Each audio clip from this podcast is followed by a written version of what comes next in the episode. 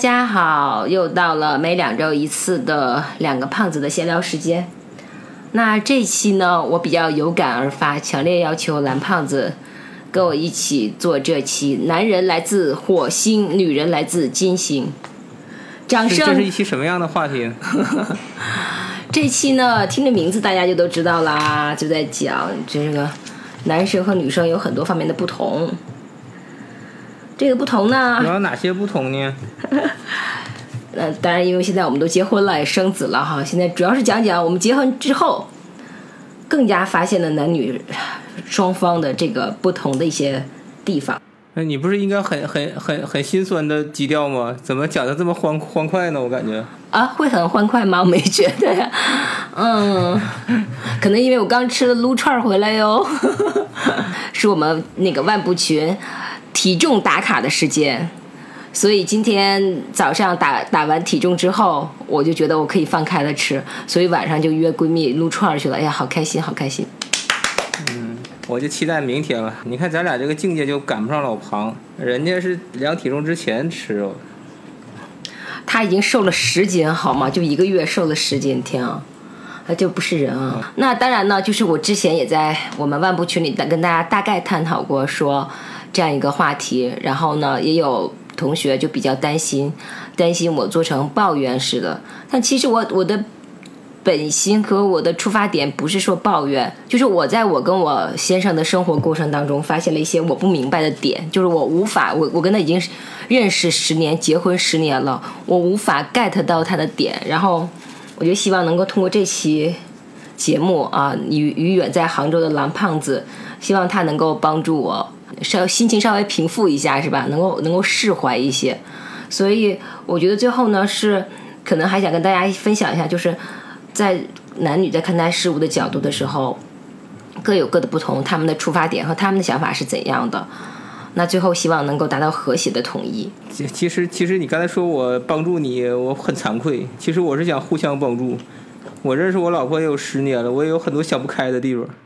所以说，今天就想听听你悲伤的故事，让大家高兴高兴。我一点都不悲伤，因为我觉得好像大家都这样吧。比如，就比如说，就是我很不明白哈，就是从我的角度而言，我非常的不明白，为什么男生结婚之后就不会把女生当回事儿，就是不过任何的纪念日啊，然后节日啊。我就非常的不能理解，嗯，我跟你讲，我我有多惨，就是到目前为止，我的所有的生日，我老公就从来没有主动记起来过，然后也没有主动的买过生日礼物。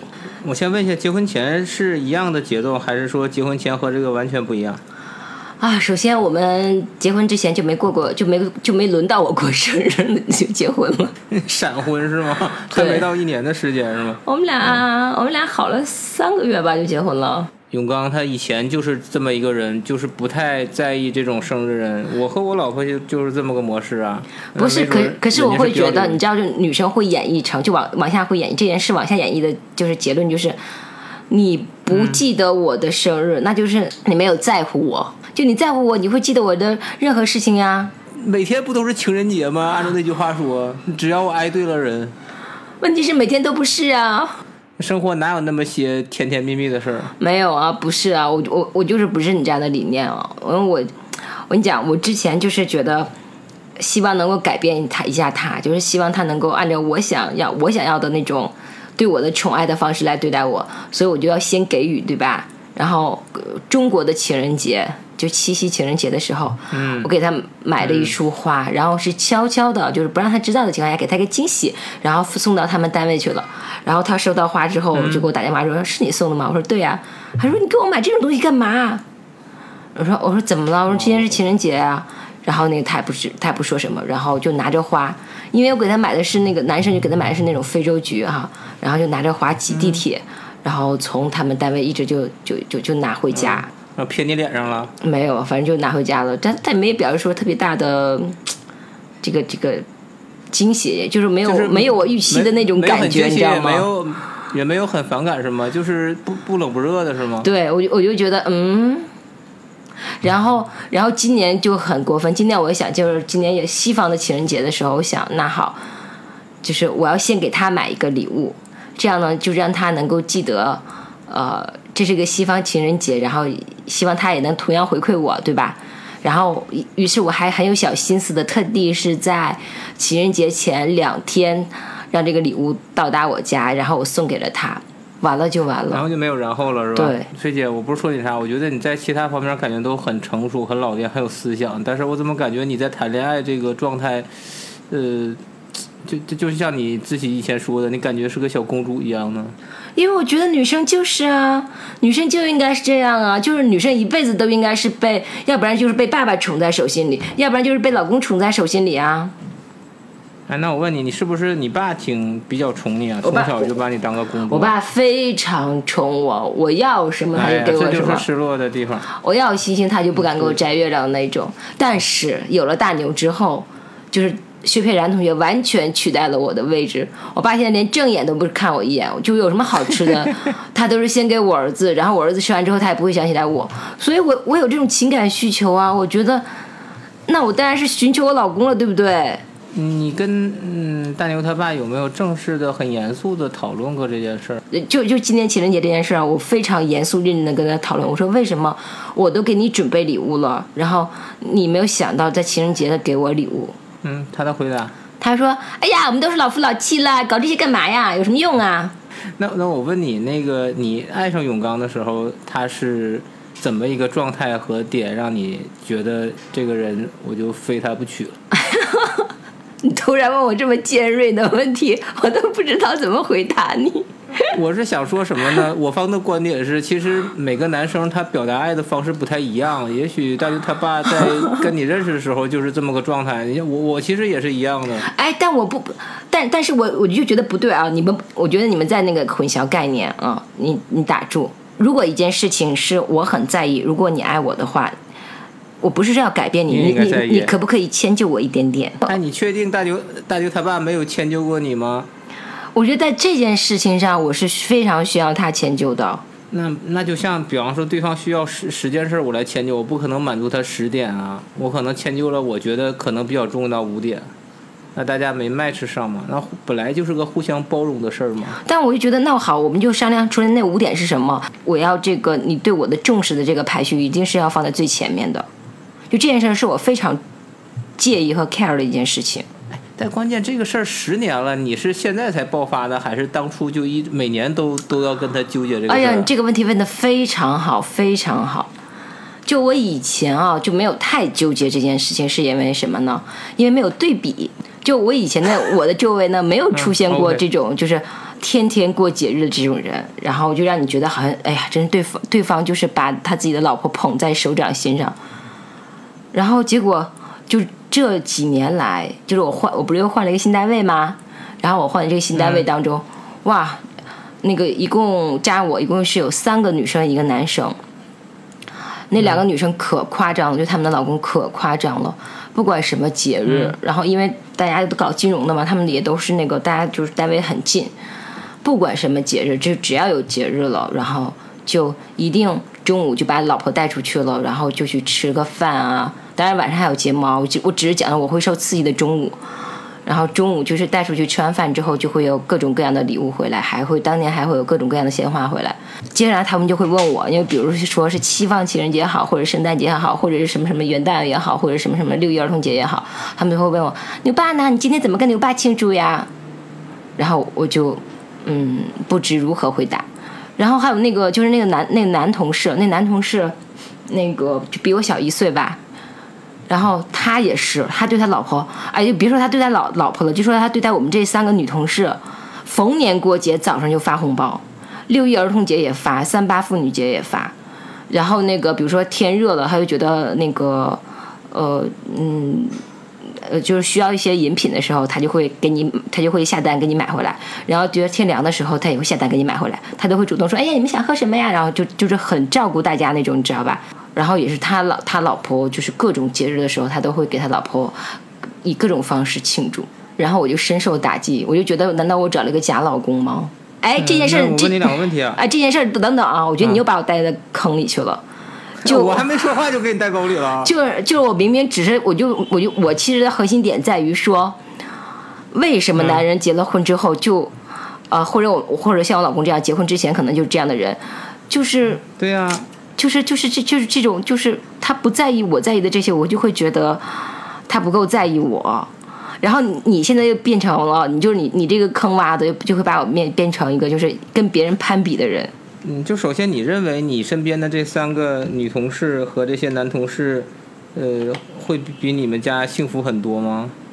幸福有各自的有各自的形式啊，我不会觉得，对啊那你嗯，说的很好啊，你你不觉得那大牛他爸和 special 吗？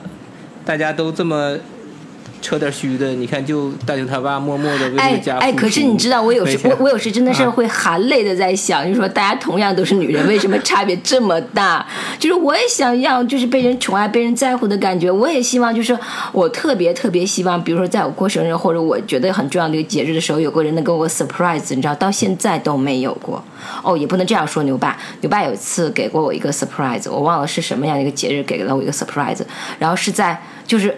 他送给我的那个就是就是有个快递包裹到我单位了，然后我一看淘宝的什么什么一个化妆品店，然后我一看打开了之后就是淘宝的那个排名前十的当中的口红和面膜，然后你就是你知道那种网红款，然后我想一想我就我就把它藏起来了，反正牛反正我的面膜和口红很多，牛爸也不知道，然后我就只能把它藏起来，就是他根本不知道，他根本不知道我喜我喜欢什么，就是这点我也是我也是很纠结，我就觉得，因为比如说我就会如果。对不能叫我如果啊，就是比如说我要送给牛爸礼物，我其实就一直在观察他需要什么，他喜欢什么，然后我就会默默的给他买个东西，然后让他他收到之后，哎呀好开心，这正好是我想要的，就我也想要这种感觉啊，为什么我就没有这种感觉呀、所以我我就特别不理解牛爸是怎么想的。然后你说这件事我也跟他沟通过，但是沟通过也没用，然后他就会他就会觉得好像是我有点无理取闹。真的，这点是我特别想不明白的一点。我我跟你说一下，我为啥跟我老婆就是一直没有这种互相送礼物、过节日的这种想法，我不知道能不能匹配到大牛他爸的想法。就是我作为一个男生，首先我如果成天想着我老婆喜欢啥，然后偷偷摸摸的从暗中观察，然后去猜，我经常容易买错东西，然后有一种被老婆嫌弃的挫败感。因为我刚开始的时候是是这种，所以说我我俩现在比较磨合的比较好的方式就是，他知道我喜欢数码产品，我知道他爱爱买什么衣服，还有一些其他的一些东西。就是我们给彼此的这个空间，就是你愿意买啥买啥，那个我我不干涉，你每天想买了我就鼓励你去买，大家 happy 一下就行了。一般来说，通常过节日的时候东西都比较贵，而且经常容易。你没发现双十一的时候还有这种什么京东啊、六幺八最容易买错东西，最容易浪费家里的钱吗？所以说我们故意给给大家就是制造一个气氛，就是你喜欢啥的东西，觉得有必要的东西，其实平时要买就买了，不会等它到什么促销啊，非得等一年那么一两个节日去买。所以说过节，我的想法也是这样的，就是，嗯，可能每个人家家庭不一样啊，有有些这个恋人或者是爱人是你说的这种模式，就是像小公主一样，大家互相彼此给惊喜，即使老夫老妻的也保留这种呃惊喜感，会让这个爱情升温。我我一点都不反对，但是这个这种感觉，我觉得还是两个人互相就是这种磨合，造成最最适合两个人的一种场景。嗯，所以说我非常理解大牛他爸，也非常理解你的心情。你给我滚开！啊，那你跟你老婆结婚之前，你也是这样对待你老婆的？你追你老婆的时候，你也是不送不送任何礼物的是吗？或者不记任何纪念日的，或不过任何节日的是吗？刚刚刚开始确实是那个是是是要有一些的，因为刚开始彼此不了解，就像你说的，我在乎这个节日是为了表达对彼此的这个在乎，这个我是刚开始也是经历过这个阶段的。那我俩商量达成一种默契了呀，我俩就是觉得嗯过过这些节日嗯没啥意思，什么七夕啊，什么情人节啊，那可那好，如果如果你老婆觉得有意义，她需要这项呢，你会不会做到呢？如果她觉得很在乎到我，我觉得可能会妥协去想一下，但我还仍然觉得买礼物这个事儿是一个挺挺苦恼的事，你还得让我猜你。就不那不一定买礼物啊，就比如说两个人去看一个电影啊，或者两个人两个人去吃一个比较浪漫的菜啊什么的，这些都可以啊。哎看电影看电影这种事儿可以的呀，这这种事儿，对啊，那那我问，那大牛他爸一般的是怎么跟你沟通的呀？二人世界啊，没有，我不会说着说着你越来越伤心吧？就就没有啊，嗯就是怎么讲呢？就觉我觉得他就是会很沉浸在自己的世界当中，然后他他有一台手机就可以了，以及我觉得我身边的朋友也有一种，就是好像男生把女生娶回家之后就不知道珍惜了，然后就觉得好像反正娶回来就娶回来了，然后就放在这儿就可以了，反正他也不会走，也不会跑。哎，这个其实是我想到的同样的一个点。我我我，既然你说了，我也想反思一下，就是，呃，为啥你说有时候挺讨厌那种都老夫老妻了，咱就不走那个形式的这种说法？就是我那天也反思了一下，就是最近，特别是孩子出生以后，我也觉得好像就是夫妻之间的这个感情越越来越淡了。呃，大家的重心在孩子身上。然后也不互相去像你说的制造一些浪漫，也不太在意对方的想法。我后来想了想，可能最大的关键就是你说这点，就是大家觉得，嗯，失败的可能性比较小。就是嗯我又没犯啥原则性的错误，对吧？我又不是说去出轨到外面瞎搞，嗯啊，那我嗯，我觉得不怎么我我这么努力的为家挣钱，我回来看会儿手机，玩会儿游戏咋了？你还能因为这个跟我离婚啊？呃，就是感觉好像像你说的这种感觉，就是嗯我的这个失败几率比较小，所以说我没觉得这是个事儿。嗯，对，我觉得牛爸也是这么想的，他也他他，你你你说的很坦诚啊，就是他肯定心里也是这么想的。但从我的角度而言，我就是第一个第一点，我就是一个就是特别不愿向生活妥协和屈服的人，就是我也知道可能这是一个生活的常态，就夫妻生活久了之后，常态就是，呃是。男或不管是男生或者女生啊，女生还好点，因为女生可能就会会还是会顾忌，可能觉得老自己人老珠黄啊，然后然后老公就怎么怎么样。但男生一般不太会有此顾虑，男生男生就会觉得女生只要被娶回家之后，她好像就本身就没有价值了，然后不会再有人看她一眼了。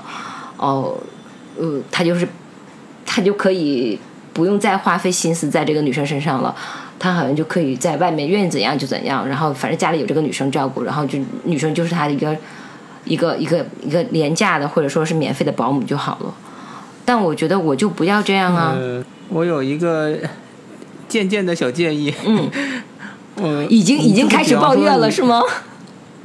不是，你看啊，你你就是咱就是说的你的第一个事儿，就是在乎这个礼物，要有仪式感，嗯要觉得有这种被人宠的感觉，嗯你要在乎嗯这些纪念日来表达在乎我。呃，那能不能稍微有一个妥协和过渡？比方说，我觉得。嗯你找大牛他爸看个电影，你刚才说了看个电影啊，一起去二人世界一下，也算是比较，呃，彼此给二人空间，或者是表示两个人的这个情感的一种方式，能不能有个过渡方式？就是可能在我看来，我觉得看电影比买礼物更更简单、更直接一点。那能不能比方说，先商量着两个人，先试图着多组织组织这种两个人都比较喜欢或者是能在一起的活动，就哪怕两个人找一个咖啡馆看会儿书，先把儿子抛给抛给 那个爷爷奶奶或者是外公外婆。嗯，就一下不要不要先达到你那个你在乎那个点百分之百的达到，对，我其实觉得有可能我操作吗？我我其实倒不是在意这个形式是什么，具体形式是什么，我其实都觉得无所谓。我要的是那份你你感觉到对方是在乎你，然后会惦记着你的那种感觉。就哪怕你可能，其实你可能就是工作日的时候，因为我们只能是在晚上见面，然后有时候晚上他回来太晚，我都已经睡着了。我就希望就工作日的时候，你哪怕给我打个电话就都好。哦，嗯我就我就我就觉得我要的其实就是，就是一份那种在乎吧，就是不要因为大家已经是老夫老妻了，你就不在乎了，然后你也就懒得去做了，这个是绝对不行的。然后我觉得，然后我觉得这不是我一个人的问题，就是，哦，就是很多同学之间的夫妻应该都有这个问题，所以那个女生们，我现在要向你们说，就是，嗯。大家也不要因为自己结了婚，然后就觉得自己也不收拾了，也不也不爱美了，然后就要甘心奉献的给这个家庭身上，以以至于让你的男人忽略了你。我觉得不应该这样。就我们还是要美起来哦。哎，这个是你是我想说的第二点，你怎么每次都能 get 到我的点？我我我我觉得第二点其实就是，呃，有时候、啊、还是要让男生有危机感是吧？吧？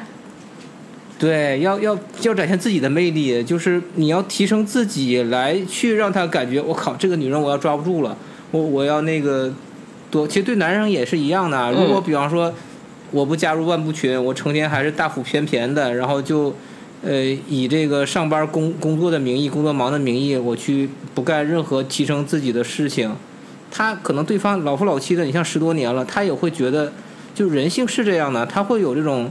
熟悉的疲惫感，他会觉得，呃，这个不是拿道德绑架，就除去道德绑架，其实确实是容易让人倦怠的。你看，我看了看了这个人再新鲜，他再有特点，如果还停留在十年前我看他那个状态，我觉得可慢慢我就对这个人慢慢就越来越没兴趣了。对啊、那我我不把重心放到这个孩子身上，我放在神身上。对啊所以说你说这个点非常重要，就是要让自己充实起来，让又让对方感觉到，我、靠，这个人成天怎么又有这个兴趣，又有那个生活，跟朋友谈笑风生，不行，我要抓住他，嗯那个哪天给他个惊喜，而且这些东西你你想要的东西，反而就自然而然的就上门来了。嗯，你觉得是吗？或许吧。你不说一下你的第二点吗？你不是有两点吗？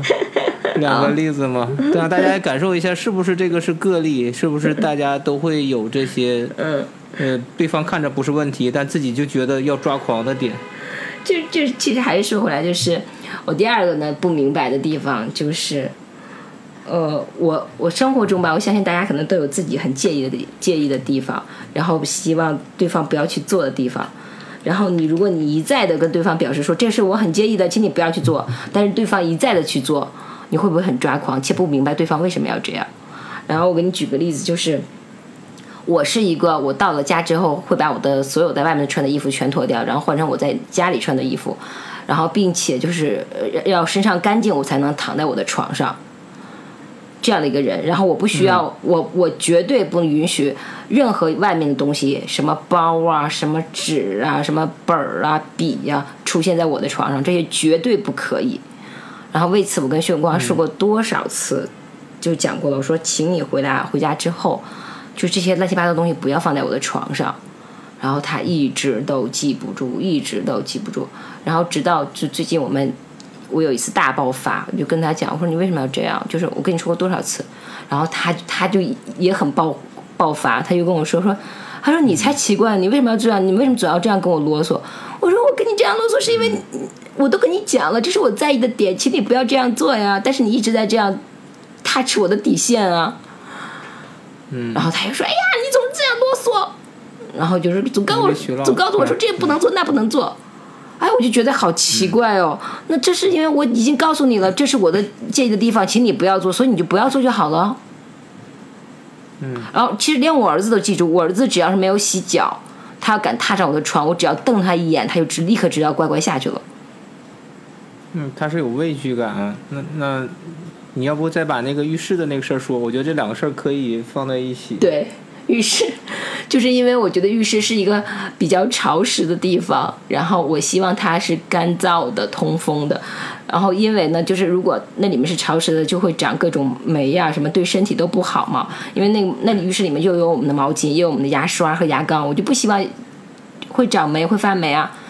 然后所以我就希望这个浴室门是打开的，就不管什么时候它是打开的。然后我发现每次牛爸都能随手把它关上。我就抓狂了。那天啊，那天是因为这两件事同时发生了，我就跟他大吵了一架，然后他就觉得我太不可理喻了，就觉得我怎么这么能这么啰嗦，然后总在啰嗦这两件事。我说因为我就在意这两点啊，所以我真的我真的不明白，就是你你说我没跟他沟通吗？我跟他沟通了，然后我也跟他说了，我说这这两点，我觉得也是有理由的，都是因为卫生的问题，我觉得也都是有理由的，但是就不明白，就是为什么对方。就不理解，做不到，不不懂，我真的是不懂。你们生活当中也会有这样的状况吗？我说一下我看到这道辩题的第一反应啊，我我我非常我我再次表达非常理解大牛他爸的心情，就是比方说你也说过以前就是大牛他爸的做工作在这个呃 IT 的战线上是吧？经常是很晚回来是吧？十点十一点，然后周末有时候还加个班是吧？嗯，呃，那每天很晚回来，工作环境中，我相信他的这个心可能一直是紧绷着的，包括整个的工作状态。呃，那家是啥呢？家一般来说是让我感受到放松的一个地方。呃，回来你这些事儿，像你说的，你的逻辑就是我说过了，我表达过了，这是我很在乎的点，而且说过那么多次了，你怎么每次都记不住？我觉得可能不也不是记不住，就是他一回家，他的心自然就觉得他应该是个放松的状态，他就没必要去 check 一二三四五六七。那床上如果就算他回来没洗澡，穿个外衣，然后累得一塌糊涂了，就往床上一躺。哎，我跟你讲，最坏的结果，我跟你讲，我要跟你讲牛爸一个非常非常大的优点，这就是我为什么跟他就是生活了三个月之后，我就觉得我要嫁给他，一下就转折了。啊，来来来，就是因为他有个非常非常大的优点，他到了家之后第一件事你知道是什么吗？不管他多晚，不管他有多累，他就是去洗他的脚和他的袜子。哦，OK。那这不是挺在乎？那那他一般都是什么？是东西包放到床上是吧？就随手，就那天就可能他就找着了一张纸，然后啪就随就随手放那儿了。哦，就是还是有一定的这个卫生的讲究的，就至少鞋和这个袜子脚都会洗过。他真的这点我男生当中很我很少见到，就是就是或者很少知道能能有这种，就到了家第一件事就是要去洗脚洗袜子。我几乎就没见过有能有这样的男生，就所以这点我特别的欣赏他。然后就真的他是不管多累哦，不管多晚哦，他干的第一件事就绝对是这件事情。啊，然后刚开对对他对我非常感恩。然后他刚开始跟我就是我们两个在一起的时候，他还能就是到家之后，你知道除了洗除了洗袜子和洗洗脚之外，就他只要把这外衣脱了，他就会去洗这个外衣。是啊，你看你都能看到这个人的优点吗？我我跟你说，我我要是不能不能看到他的优点，他这么，嗯，早过不下去了。对他这么踏实到我的底线的人，我怎么能够容忍呢？但是就是我今天跟你讲，不是说我们我们的日子过不下去了，而是我真的是说我不太明白，就是为什么会是这样一个状况。那我问你，他有没有跟你说过，他容忍不了你的一些点？嗯，不是他，他可他应该是个比较宽容的人。你像像我这么龟龟毛的人，一般男生可能跟我在这跟的真的应该过不了很久。他是一个非常 宽容的人。对啊，他逻辑就是我靠，我什么都不在乎。你看我去略过你那么多的缺点，然后你总 哎你哎等等等等等等等等等等等，我有什么缺点啊？现在那么多缺点，你知道有什么缺点就敢说那么多缺点。你纠结这两件事儿，我觉得就是挺让我烦的呀。我如果从大牛他爸角度来讲，哎，不觉得每天工作那么，你看我，你不觉得很重要吗？洗脚还还洗鞋，我已经做到很多男人做不到的事了，你还这么挑我？关个浴室门还还找我喂，夫妻之间就是这样的呀，就是彼此都要为彼此妥协呀。我你如果说出来你非常在乎的事，我会做到的。但我跟你说出来我非常在乎的事，你也要做到啊。那那所以说我问你啊，你做到什么事儿让大牛？那个他爸去认同了呀，他比较在乎的，然后结果通过你的改变，你把你的这些毛病克服掉了呀，然后你又说没有，你不是两个人互相妥协的吗？他没有跟我说，但我觉得我也 我也为他改变了不少呀。他都没跟你说，你说所以说他可能忽略你，他已经去用宽容和沉默。你你少来啊！你不要又把我们大家群众该带到坑里去了啊！其实可能别每个家都是这样的，因为可能我们家是这样的情形，但别人家是那样情形。终归有一点，我觉得就是，对事情事情不重要，但是模但是模式很像啊，就是细节不重要，确实是这样的。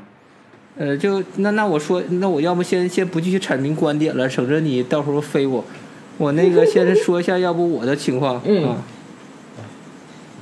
嗯，我先说一下，我不不太容忍我老婆的一些点，其实也都是些鸡毛蒜皮点小小屁事儿。嗯，就比方说，我一直觉得女生应该像你这样是吧，比较爱干净，然后知道收拾家。但是我老婆对于这点就是一个很大之人，感觉我们两边正好相反了。就是我从小是一个在什么环境下生长的，就是我坐沙发把那个沙发巾给坐歪了，我妈都要让我把它。铺平整了，然后再坐下去。嗯，我妈也是这样的人。这么一个环境生长，对，那可能都是东北老太太嘛，爱收拾家，每天就在收拾家，让家保持很立正。对对对每次我回去，她都说：“你看你整的像狗窝一样。”啊，那我从小在这个环境长大以后呢，那我丈母娘他们家呢，其实也是个非常爱干净的人。包括前两天我丈母娘因为觉得我们自己的衣服洗不干净，在洗衣机里，嗯我现在丈母娘干了一件什么事儿？嗯干件经常有空就帮我们手洗衣服，是这么一个人。但是他的女儿就是我的爱人，他竟然晚上回去，所有的衣服都一摊，就像你说的，摊摊一床，然后摊那个包括。不是衣服正常不是应该挂在咱们那个衣服架上吗？对啊吧？或者是那个一进门有一个大杆子，对对然后旁边门后有个那个钩钩，嗯，但是他他挂衣服的模式是挂在所有的板凳上，感觉家里全是衣服，全是乱七八糟的各种东西。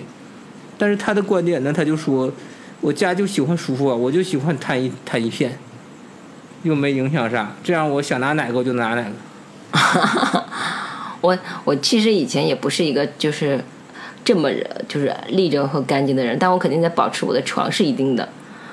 那其实我现在也没有很干净和立正，但是我就是因为我觉得我很要要求东西会很少，对对牛爸而言，但就要求的这么少，然后只有这么两个要求的状况下，他还是不能够。当然，这么说也不公平啊，因为就像你讲的，他可能也是在，嗯，默默包容着我一些，或者他的包容性本来就比我大的很多。可以说你和大牛的爸还都是有很多优点的，好吧？我们得出这个结论就可以了。你好贱啊！你给我滚！我其实我其实这集吧，就是我还是要跟，虽然我之前抱抱怨了很多，呃，但是我做的这个想法的初衷呢，就是我真的是觉得我们不能做那种被生活打败的人，就是生活常态就是你跟你的另一半在一起很久很久很久之后，就会嗯就会就会忽略对方了，然后也不会再、也不会再去讨好，就觉得他理所当然的应该在那边存在着，但其实不对的，不是这样的。一一方面是这样，一方面就是说，这不一定哦，他可能随他他如果自己还是有自己的魅力的话，其实你并不是那么的牢固的存在哦。然后另外一点的话是说，我们不能担心被命运或被生活这样摆布，嗯，让自己的生活，或者是说让我们的那种激情时不时的就点燃一下，时不时就点点燃一下。在我觉得在去年之前，我还觉得我还挺骄傲的，就是我我感觉我对牛爸那种激情还在，就是那种热情还在。但是从今年开始，明显的我就会觉得，真的是那种老夫老妻，就是你握着我的手和，就是跟我握我自己的手没有什么感觉了。然后就想到这点的时候，我就特别可怕，就特别要提醒我自己说，不能这样。就如果你还想跟这个人长期的走下去，你就不能这样，就必须得想一些什么办法让、让自己还能保留对这个人的激情。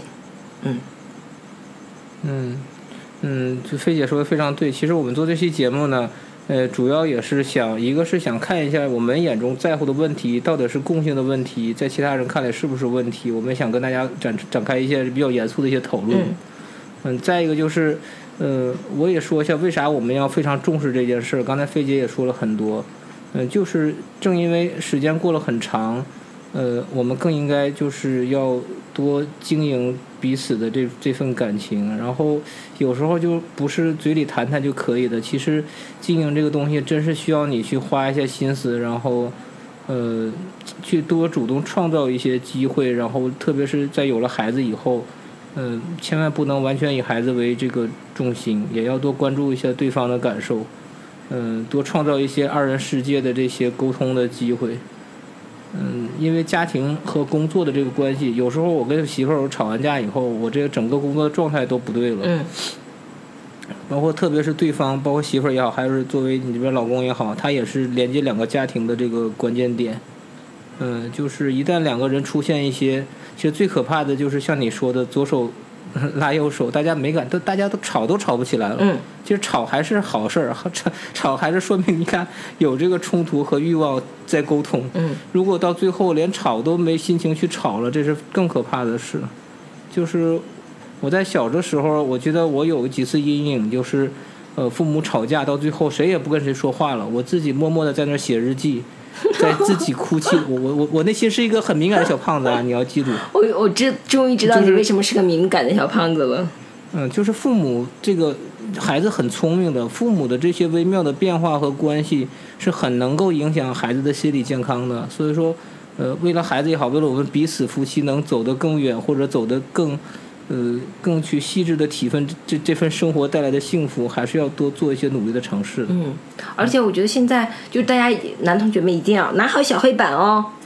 老师现在跟你们说笔记，你要拿要拿笔记下来哦。Happy wife, happy life。其实女人真的很好哄，你知道吗？女人真的很好哄，你们不要太我懒。姐，你上上次上次那个话题，然后跟那个老庞谈的时候，你说老丈人其实非常好哄啊。你看你跟他说一句话，那个手机说的说你这个是自己去嗯女婿花的，他就很可乐呵了。然后现在你又说这个媳妇儿其实很好哄啊，对呀、那是不是最难弄的就是我们男的？就不是啊真的，就是因为你们太懒了，你们就是觉得得到手了，然后都不去维护，不去维修，就任任老婆烂烂在那里，你知道吗？你们太懒了。OK OK，我反思一下。OK，从明天开始，我明天跟媳妇儿二人世界去。我先先把娃先抛给老人。可以，我赞同。好，如果我们这期节目也让其他的男生有有这种想法的话，我觉得做的非常成功。对，那我再补充一句啊，自己媳妇儿啊。别人的也可以哦。啊，那总之我们做这期节目呢，其实是想唤起大家这个更多的思考，就是是不是呃，相信同学们应该跟自己的另一半，呃，都像我们差不多已经生活了十年以上的时间了，呃，然后希望大家能再找回彼此的这些这份激情，然后多在乎一些观观察一些对方的感受，多创造一些这个。呃在现在经济压力这么大的情况下，多创造一些二人世界的时间，能够更体会体会这个对方在乎的一些东西。嗯，其实我生活的挺幸福的，大家不用担心。我只不过跟你们抱怨抱怨，抱怨完我就好了，你们不用担心。祝大家都能找到自己的节奏啊！嗯，祝大家都能生活的幸福，然后即便不幸福的话，也可以勇敢的离婚，没关系的。这个是我们在基于这个所有的付出的基础上，如果实在没话聊了，实在觉得很痛苦，或者是对方也不愿意为你而改变，那就放手，对啊没什么问题。对，然后也不要以孩子为借口，到到等孩子到了很大之后就说，哎呀，我当初没离婚全是因为你呀、我为你付出多少，千万不要这样做。就是每个人就是每个人的生活，你过好你的生活，你才能给你儿儿子或者给你闺女才能带来更好的榜样。好，好，拜拜嗯。拜拜。我要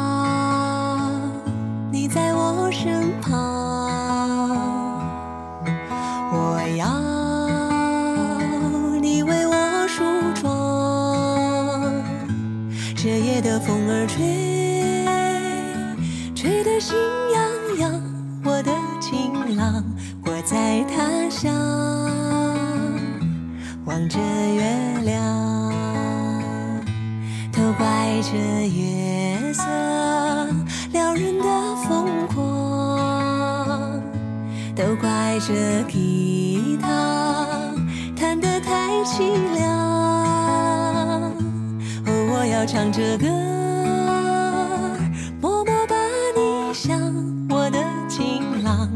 在何方？